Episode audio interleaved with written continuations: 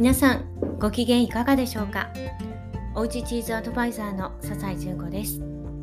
このラジオではおうちチーズの楽しみ方のヒントや私の日々の気づきなどをお話ししています。さて今日はどうしようもなく体が疲れている時どんな風にして対処をしているかというのをね私の方法なんですけれどもお話ししてみようかなと思います。というのも今日は朝起きた瞬間にいやもっと寝てたいって思ったのと起きたはいいけれどもなんだか体がどんより重い重だるいあー来ちゃったなーっていう感じだったんですね。まあ、何度かねあの言ってるんですけれども私は朝朝方の人なんでだいたい5時ぐらいに起きてえちょっと、まあ、キッチンをね整えたりとかお弁当のこうした準備をしたりしてですね5時半ぐらいからだいたい4 5 0分かけて朝ヨガをしっかりしてでその時によってはちょっと筋トレみたいなものをね入れたりしながら体力づくりには励んでいるんですね。もう本当に何もしないとさすがにアラフィフということで何もしなかったらね、まあ、衰えていく一方、まあ、やってでもね、まあ、そりゃねそれなりに体力も落ちていくしその老化は避けることはできないんですけれどもやはりねそれを緩やかにすることはできると思うんですよね。なのでやっぱり自分が元気に過ごすために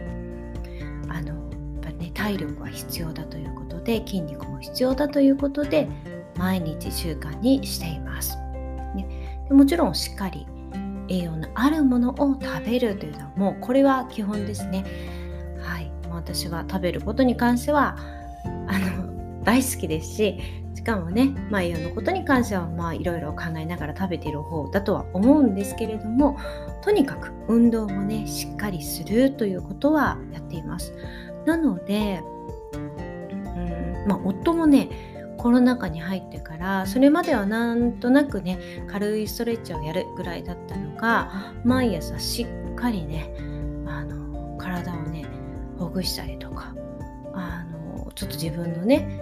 こう不調なところをしっかりこう、うん、トレーニングしたりすることでもう体が柔らかくなったりとか、まあ、どうしてもね肩こりとかもあるんですけど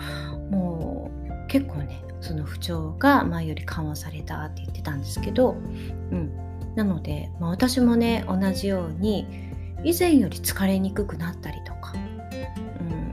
うん、してるなっていうのは感じるんですね。で体脂肪とかも20%とか21%とか、まあ、それなりにキープできているので、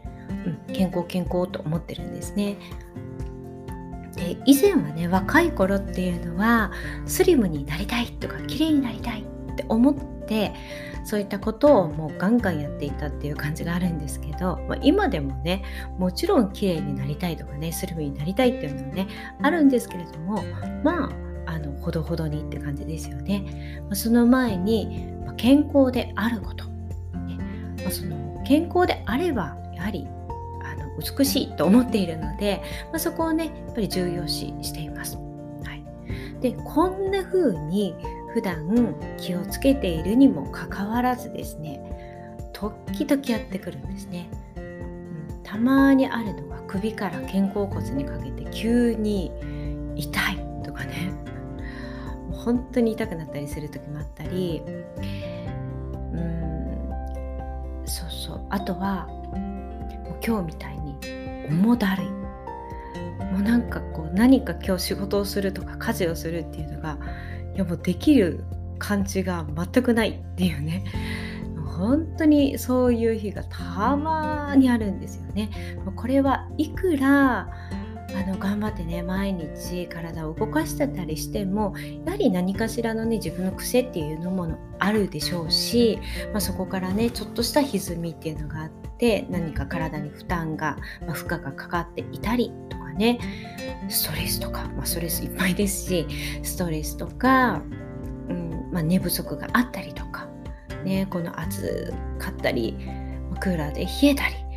冷たいものを飲んじゃったりとかね、まあ、いろんなものでね、まあ、来るんでしょうね。でそういった時にうわどうしようと思っても、まあ、でもそれでもやらなきゃいけないですよね。なのでそういった時にどうしたかというのがはい今日のお話なんですけれども皆さんはねそんな時にどうされていらっしゃいますか？そもそもあまりそんな風にならないですかね？はい。で私はとりあえずですねもういつもやっているそのゆるりとした朝ヨガすらもねああもう始めるのが嫌だっていう風にやっぱそういう風になるとなっちゃうんですよね。なのでまあとりあえず足のツボをねマッサージしてあげようと思ってゴルフボールとかあのボコボコしてるあの踏むやつありますよね。あれをこう踏んだりしてひたすら踏んでとりあえずあまりね自分が頑張らなくっても楽になれる方法というのをねまず使います。でツボを刺激してあげるとそれなりにね目がパッチリになったりとかこう体が軽いなとか足めちゃくちゃ痛いと思うんですけどその後ねもう足とか体とかやっぱりちょっと軽くなるなーっていう風にねなります。でそこで次に自律神経を整えるヨガっていうのを選んでやります。私は BIF のマリコさん動画をね、えー、好んで見ているんですけれども大人気の、まあ、YouTuber の方ですけどねヨガの先生なんですけど、うん、その方の自律神経を整えるっていうヨガを探して本当にね風景とか音楽とかめちゃくちゃ綺麗なんですね。あの旦那様がそういう映像をね撮られていて、まあ、プロの方なのでそういったところをねサポートされていらっしゃるようなんですけどめちゃくちゃ綺麗なんですね。はい、でマリコさんのその動きとか人柄とかもね素敵なので、まあ、それだけでも癒されるんですけれども、まあ、その自律神経を整えるタイプのヨガっていうのを選ぶとまずねもうそこできっとこれやったら整うはずだってもう自分に暗示かけてるみたいにできるんですけど確かにそういうのをやるととてもゆるりとした動きなので何か頑張ってやらないといけないっていう感じでもないんですよね。そういう重々な時でもなんとか動かすことができる。ビヨーンって伸びたりとかねじってみたりとかこう呼吸を整えたりとかね。でそうやっているうちになんかああリラックスできたなちょっと疲れが取れたななんていう風になってくれるんですね。でそこで仮眠なんてできたらもう最高なんでしょうけどまあそれからねやらなくちゃいけないっていうことでそこからいつもやっている朝ヨガとかをやったりとかあるいはパワーヨガとかねちょっとこうエネルギーがね出てきそうな元気になりそうなね交感神経が有利に働きそうな、まあ、そんなパワーヨガを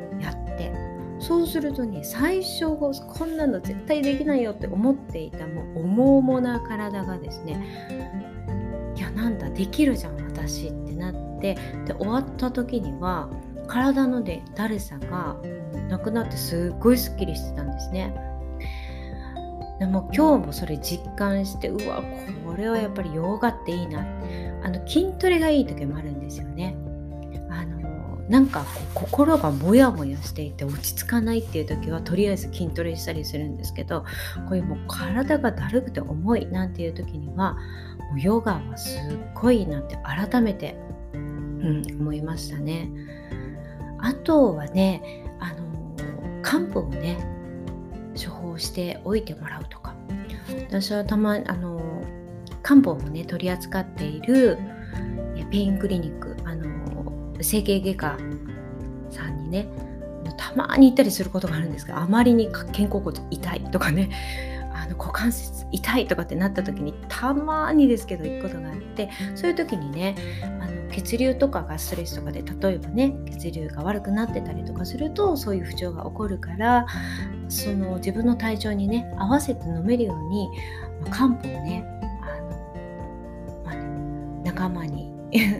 あの味方につけておくといいよなんて言われたことがあるんですけどそういうのも一つだしあとは当たり前なんですけど、ちゃんと寝るですよねちゃんと寝るだけでも全然疲れが違ってくるのでこれは意識していないと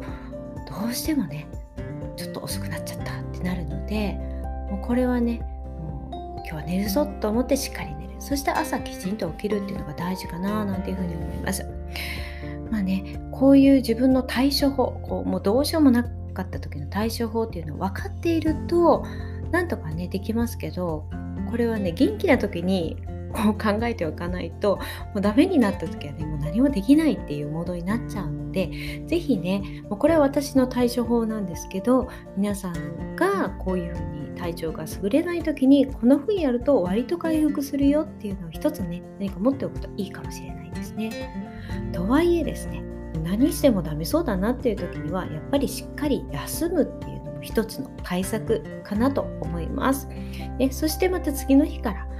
こう元気にねやった方が効率がいいっていう場合もありますからね。皆さんこの季節、ま体調管理ねしっかりしていきましょうね。はいということでまた明日お会いしましょう。